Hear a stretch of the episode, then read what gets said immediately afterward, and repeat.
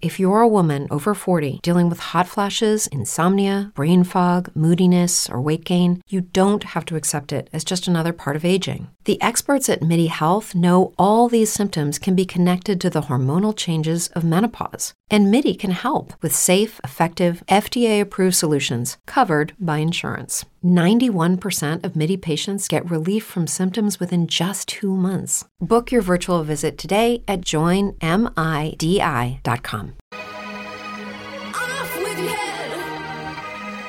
de cuando una canción se te queda pegada en la cabeza. Seguramente les ha pasado y es horrible. Yo ahorita tengo la que están escuchando de fondo. Se llama Heads on Roll de los Yeah Yeah. Y no me la puedo quitar.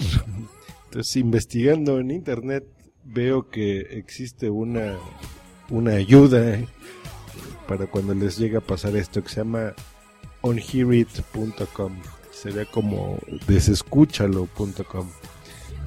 Básicamente entras y te dicen, lo siento, para que se te quite esa canción de la cabeza, pues escucha otra. Entonces te ponen unos midis y se supone que con eso ya se te, se te quita, ¿no?